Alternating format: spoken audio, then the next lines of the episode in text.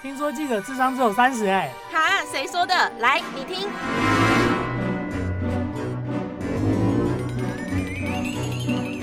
所以他中间过程，这个小朋友都听到他妈妈要怎么把他卖掉，太可怕了。对当下情境，我其实是很不高兴的。所以年香就是我，我好好难。我妈妈要把我卖掉，她从头到尾都在旁边呢。而且我告诉你，那个小孩。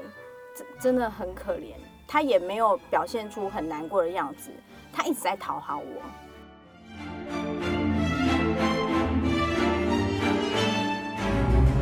Hello Hello，大家好，欢迎收听《智商大于三十》，我是 Mina 桑，今天要跟大家聊一聊生囝这一件事情。生囝一定要生囝，一定要强调一下生囝。好，我们今天邀请到的智商来宾一起生囝的。是对这件事情很有研究，呃，很有，嗯，算有研究。我我以为是这样算有研究，算过去的采访经验很有研究的。宜樺来跟我们聊一聊。Hello，大家好。先从最近很夯的一个话题，就是知名的那个阿妹的经纪人陈振川。对，话说那天我看到这新闻，其实我还蛮感动的。嗯。因为你可以看到这个新闻，就是现代的人对于这样的新闻，因为他们他陈振川是跟他的男朋友，那陈振川本身也是个男的嘛，嗯，哦，两个人因为先天上他们没办法有自己的宝宝嘛，嗯，然后他们去呃就是求子的过程，然后把它公开，嗯、然后你也可以看到那个哎，呃那个媒体下面的那个留言的地方。嗯哎，其实大家对都是祝福的。对啊，对啊，所以其实我对这样子的现象，我感到非常的感动。就是我主要先来讲一下陈振川的这个新闻好了，嗯、他就跟交往九年、三十三岁的男朋友啊结婚登记，然后呢，他们在近期也宣布两个人已经升格当爸爸。然后他接受媒体的独家专访说，他的儿子哦是个男生哦，是在美国洛杉矶透过合法的代理孕母所生。那因为他的男朋友也姓陈，嗯、所以呃他的儿子的名字已经决定叫做 叫做陈晨，因为他陈晨 还蛮可爱的。然后呢，他也特别说，呃呃，这个他的儿子陈晨这个儿子呢，是他的男朋友的精子跟一个亚洲女子的卵子所生的。那因为疫情的关系，她跟这个她男朋友在医生的建议之下，先没有先去陪产。嗯。但是呢，预计会把这个儿子接回来台湾。然后她也讲到了一些呃，在做这个就是在代理孕母求子的过程的一些、嗯、呃辛苦的地方的过程哈。嗯。然后最后呢，他们总共是花费了四百五十万台币。其实这个代价还不小哎，我说真的。但是我必须要告诉你，为什么这些人花这么多钱都愿意，还是要有一个小孩，就是因为其实不孕这个市场在台湾其实是一个很大的市场。嗯，因为其实过去我们的采访经验，我们其实呢，嗯、呃，用记者的角度。来跟大家说明这件事的话，就是我只要碰到不孕的题目，我都很好做。为？因为因为想要小孩的人，那个欲望真的是你没有办法想象。如果今天想要一个小孩，我无论如何。不管任何方法，就是都会去试这样。什么倒立啊，去那个诶那个三跪九叩啊，T B O A 要走一万步啊什么的。对，然后这当然有有这样的需求，就一定会有这样子的供给。嗯。然后过去呢，我在曾经在二零一一年的时候，就曾经有过一次采访，那个采访我印象非常非常的深刻。就是那时候呢，我就跟我的另外一个男同事，我们就假扮成不孕夫妻。然后反正就是，我们就他假装说阿瓜没生，我我阿妈没生啊然后我们就很渴望可以求求到一子或一女，嗯嗯，还要角色扮演就对了。对对对，然后我们我们那时候还我，因为我那时候还算年轻，二零一一年十年前哎，然后那时候我还要特地挑一些比较老气的衣服。哎，这样看起来才比较像，也有说服力，对不对？因为你为了要要说服对方，信对方，不然他会有一些疑问，他很怕。哎，你怪怪的哦，他是被钓鱼。钓鱼，哎，我们果然就是去钓。然后我还记得我还拎了一个很老的包啊，那个是妈妈的皮包，对，就是那种很阿妈，不是妈妈，是阿妈级的，很老气。他总算相信了。对对对，反正呢，那一次呢，呃，遇到一个案例，非常让我记忆非常的深刻，我甚至还陪他去产检。然后以至于呃封面的那张照片，通常我们封面嗯。或是画面都是摄影拍，那那张封面照片是我拍的。嗯，你就可以清楚看到他顶着一个大肚子躺在、嗯、呃那个那算病床上面吗？嗯、就是陪产检产检的那个床上面，然后旁边有那个电脑会显示出宝宝超音波的那个的那个状态，嗯、然后呢，你可以看到这个想要卖小孩的这妈妈还。还开开心心的拎起了她的衣服，因为她主要就是她也想要跟我有很好的关系嘛，因为她想要卖比较好的价钱，所以她很愉悦的，就是。嗯，产检的过程，然后你陪在他的身边，然后他很开心的把他的肚皮打开来，然后你们两个看那个宝宝，他肚子里宝宝的那个状况，这样。对，他主要他是要卖小孩给你，对，他主要是要证明说他肚子里面这个小孩很健康，他还叫我要听他的心跳声。嗯，对，就以此证明说哦，他的他肚子里面这一胎可以卖到很不错的价钱，因为毕竟如果可以提高价嘛，是不是？呃，生病的小孩当然。会价格会低一点嘛，嗯、这是想当然尔的。甚至你有可能就不要了，这样。对啊，就是、当然。然后那时候印象非常深刻的是那个那个，其实那个小女孩那时候才二十六岁，然后重点这么年轻的妈妈，我跟她接触的时候，她肚子里面那个已经是她第四个小孩。哈？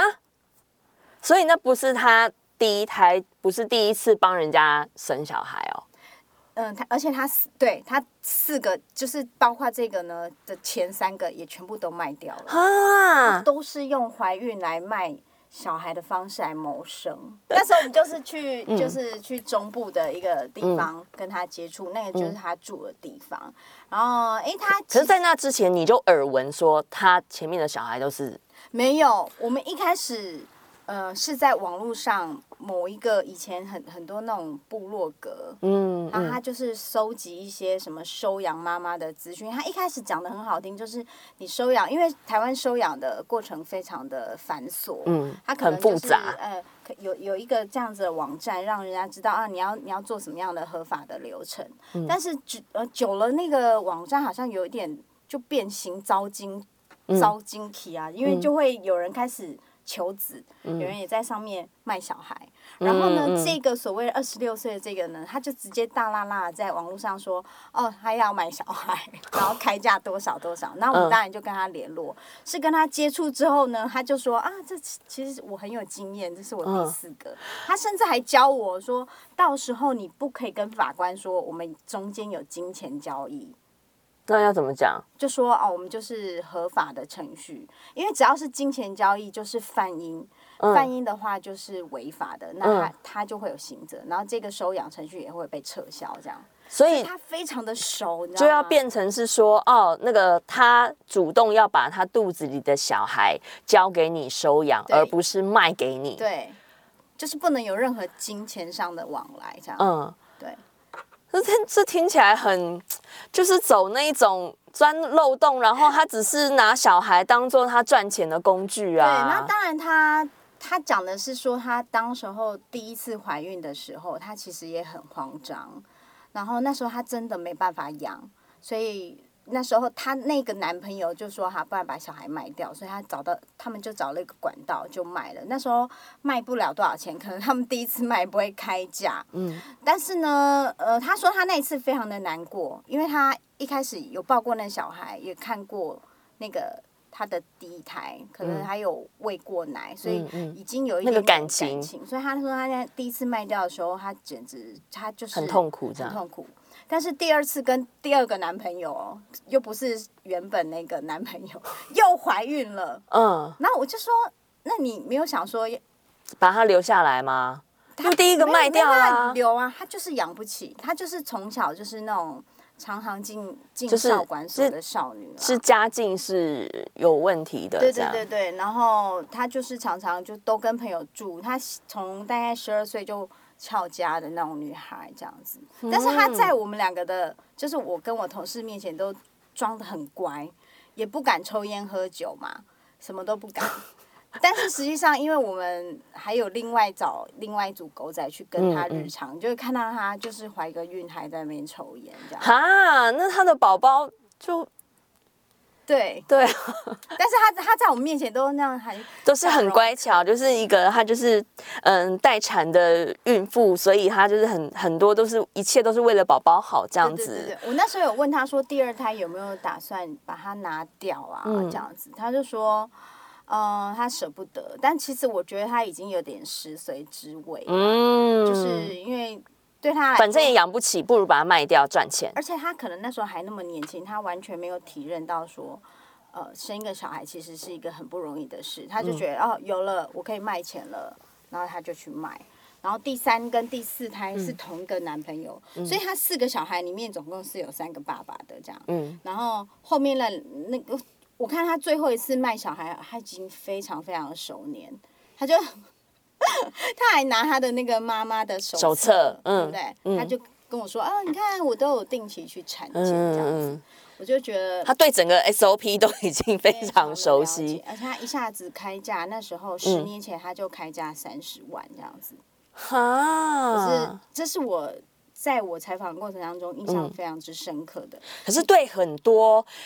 很想要有小孩的爸妈来说，三十万根本就是小 case 啊！你看今天陈振川他们花了四百五十万，嗯，拿到一个小孩。然后讲到我的采访经验，除了这个呃二十六岁的横母连连卖四子之外呢，嗯、我其实那时候还有一个我自己也印象很深刻的，嗯嗯、那时候他要卖一个女儿。他女儿其实已经快上小学，我记得。同样是这个女生吗？不同，不同。我那时候采访了两个妈妈，嗯、约到两个要卖小孩的妈妈。嗯嗯。这个呢，呃，比因为这个就是卖一个，而且他的故事性没有像之前连卖四个那么夸张，对对对对对，所以可能大家没有注意到。其实，但其实我是写在同一篇里。但为什么其实这个故事让我印象？也很深刻。更 touch 是因为有一段其实是我没有写在文章里面的。嗯。当时呢，那时候呢，我们就跟这个妈妈，呃，就是约在台中。嗯。我还记得是交流道下的一个麦当劳。不好意思，都是中部这样。刚好嘛，刚好。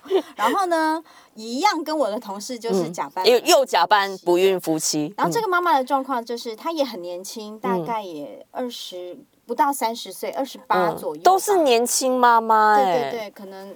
可能就是因为你可能经济条件也不好，对对。然后他因为他刚生第二胎，嗯，那个第二胎当时候才几个月而已，而且是个儿子，嗯。然后第二胎的爸爸因为跟跟他的女儿那时候女儿是七八岁嘛，嗯，不是同一个父亲，嗯，不是同一个男生就对了。嗯，然后那个呃第二胎一生下来，她男朋友就跟她说可以结婚，嗯，但是嗯不能有大女儿。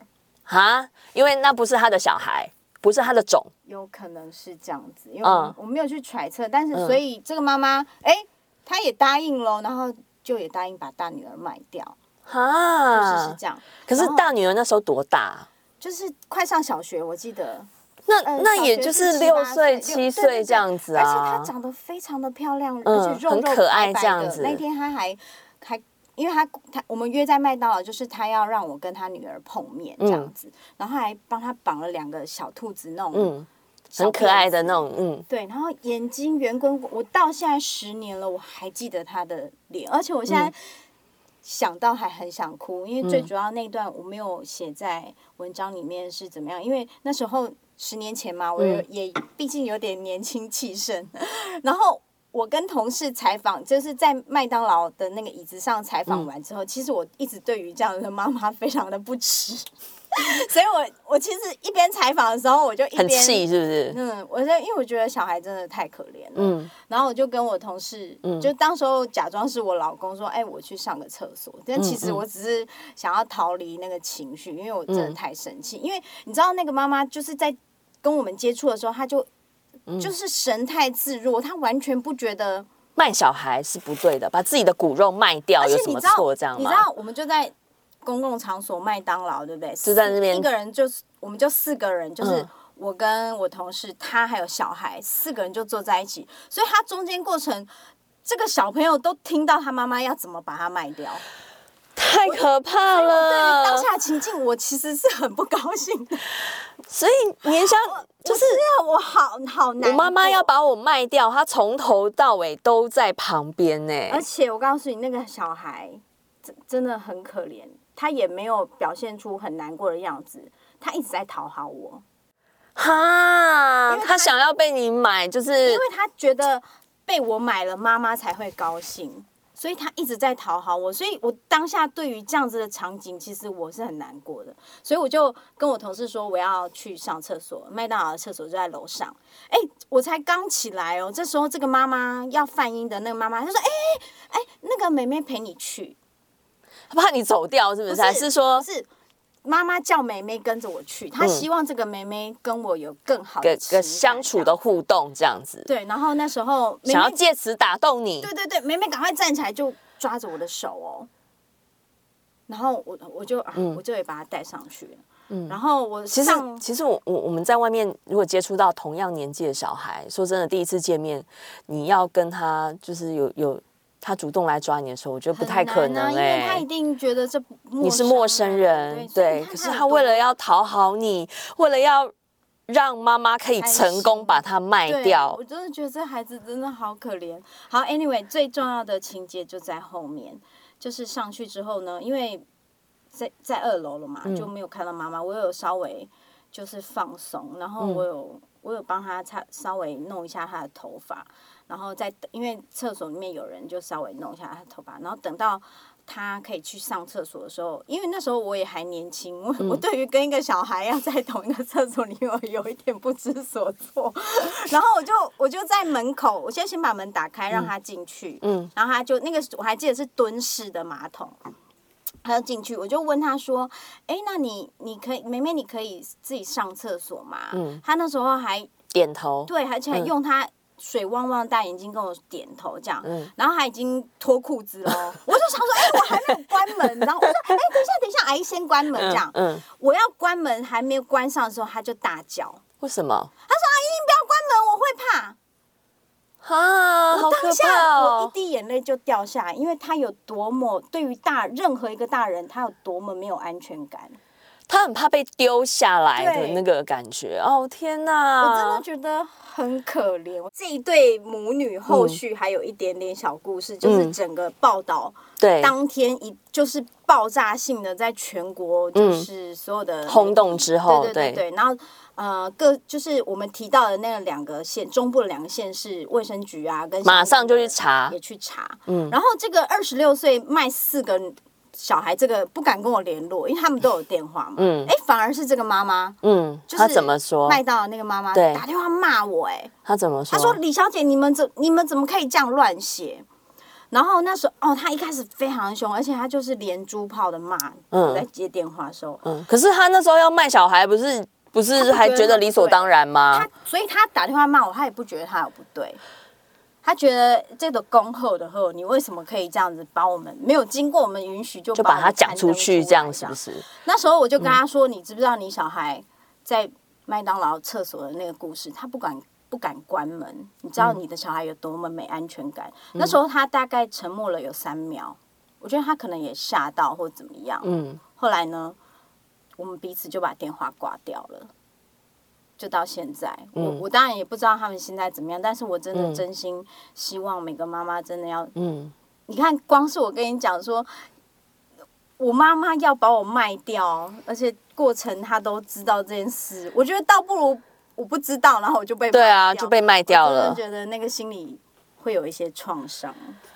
我觉得这个故事让人家有一点有一点点伤心哎，因为很多。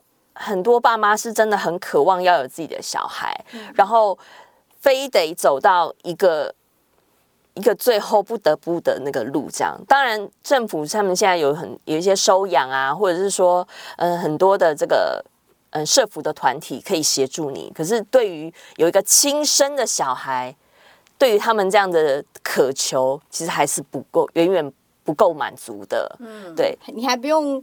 呃，有怀孕的痛苦，嗯，然后稍微 cover 一下，可能这个小孩就会是你的。所以这市场其实一直都存在，我相信现在也还有，嗯、只是当然在呃，大家法治概念比较成熟，嗯、再加上媒体。呃，会去告诉大家这其实是不对的一些行为的时候，嗯、这个东西就反而就一直地下化了。嗯，但我相信，因为这市场真的太大，而且中间很多那个社工要来啊，是什么，可能大家会嫌麻烦。但是其实这些社工或是这些很繁琐的过程，都是保障双方的一个权益啊。就是为了确保你也不希望说，嗯，这个小孩子会有问题，或者是。他们也不会想要让这个小孩子在一个不 OK 的环境下成长。嗯嗯，想要有小孩的这个这个愿望啊，像你刚刚提到的，就是对于很多不孕症的爸妈，不管是男生或女生来说，就是一个一个一个真的很想很想要达成的。所以不管要花多少钱，我印象很深刻，就是之前那个小贤，他还在前一段婚姻的时候，那个艺人吗？对，然后他那时候就就。就爆发说，嗯，他没有，他没有办法有自己的小孩，没有办法那个让他，他儿，呃，他前夫是何守正嘛，打篮球那个嘛，很高那个，嗯、就没有办法有小孩，原因是因为他先天就没有子宫，真的、啊，所以，所以他没有办法跟很多女生一样，就是嗯，有当母亲的这样的条件，这样。哇，那我觉得他心理素质很坚强哎。就是我，我觉得他势必嗯会经过很大的一番调调试跟挣扎，对。但我那是他先天就这样子，对他先天，oh、他说他其实是当同学，就是我们青春期的时候，不是都会有经期吗？就就就是会经期嘛，那因为他就没有啊，所以他才觉得说，哎，很奇怪，为什么我好像都没有女生经期来的时候，人家出潮这样的困扰，他都没有，他才觉得奇怪，对。但去检查这样，嗯，后来检查才知道这件事情，对，所以他也为了要嗯有自己的小孩。然后花了一笔钱，哦、也是到美国去找代理孕母这样。嗯，因为现在好像就是美国跟丹麦比较，嗯、这代理孕母的产业比较成熟一点。嗯，对对，然后他们的法令也会比较健全一点，嗯、比较有保障啦。但是他就算是花了一些代价，但他还是没有办法如愿成为妈妈。哦，对，也不一定说就会成功哈。嗯嗯。所以我们一开始的那个引言就是关于阿妹的经纪人陈振川他们。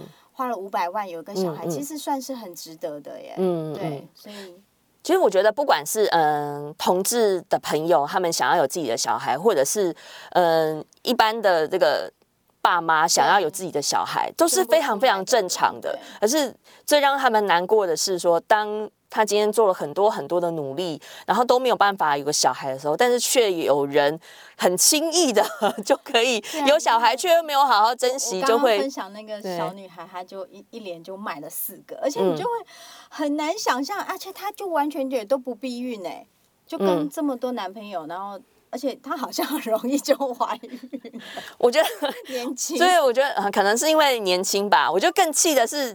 重点是他那个爸爸的来源，你会知道吗？对啊，那个有没有基因问题啊？对啊，还是要走合法的啦。因为你怎么知道他那个男生有没有艾滋病，或者或者是说，对啊，有有没有一些奇奇怪怪、无微不微这样？所以我觉得一些先天的那个基因上面的缺失这样。然后我记得很久很久很久以前，有个很有名的医生。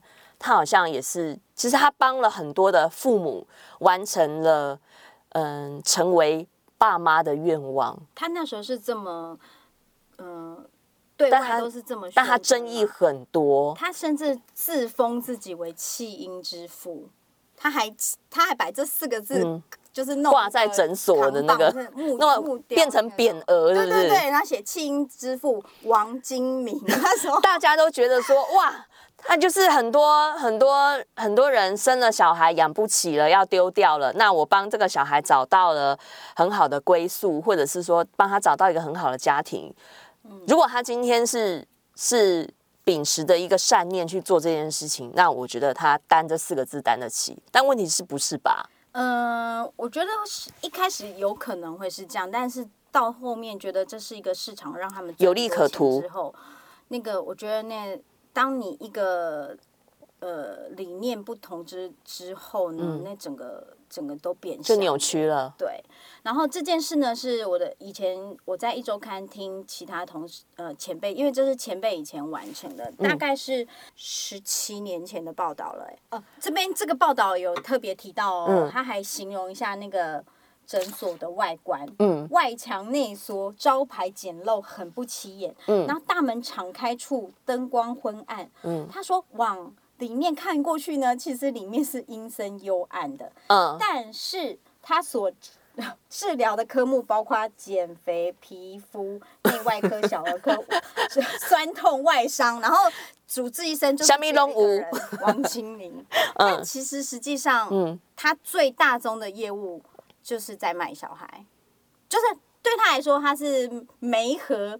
不想要小孩跟想要小孩，小孩的，对他他是桥梁就对了，对对对。但后后续当然，嗯，你就会觉得啊，那他到底卖了几个小孩？那时候，呃，那时候是有大概一个统计吗？有有有，那时候几百个这样。那时候我们一写，我们那时候我我有听前面说，他们写的时候其实就，呃，在出刊前一天就去报警了。嗯，所以出刊当天。嗯就是检察官已经申请好搜索票，嗯，直接就去了。嗯、我告诉你，一进去看就看到小孩都在，有的在地上，好，有的还在那个、嗯、那个娃娃椅上，嗯，他们就是一个代驾，好像对一个很吗？那个那个不是那个不是诊所，那个是市场，一个婴儿的人肉市场，这样好可怕哦。他而且大大小小的小孩，嗯、有那种已经。呃，国小三年级了，嗯，但他们是因为卖不出去，是不是？没有，它就是等于它是一个集中市场。其实我这两天我大概就是找一下资料。其实台湾呢，从过去大概在一九一九九六年，我记得一九九六年那时候就已经在嗯推动代理孕母这一块已经开始有在着手了。可是哎，你想想看，从一九九六到现在，都已经二十多年了。台湾的代理孕母的这一这个路还有好长一段路要走。嗯，我觉得台湾最主要会有一个法令，就是没有结婚是不能有有生产行为，不能合法生产行为。嗯、这件事其实，呃，当然以前一九九六年也许那还是一个观念，但是至置之于今日，真的这个这观念真的是完全落伍。嗯，对，所以希望那个。可以赶快推动啊！对，但是还有很长一段路要走。那希望嗯政府能够听到我们的声音喽。有想要听的主题，欢迎到一传媒留言。智商大于三十，给你不一样的声音。我们下回见，谢谢一画，拜拜。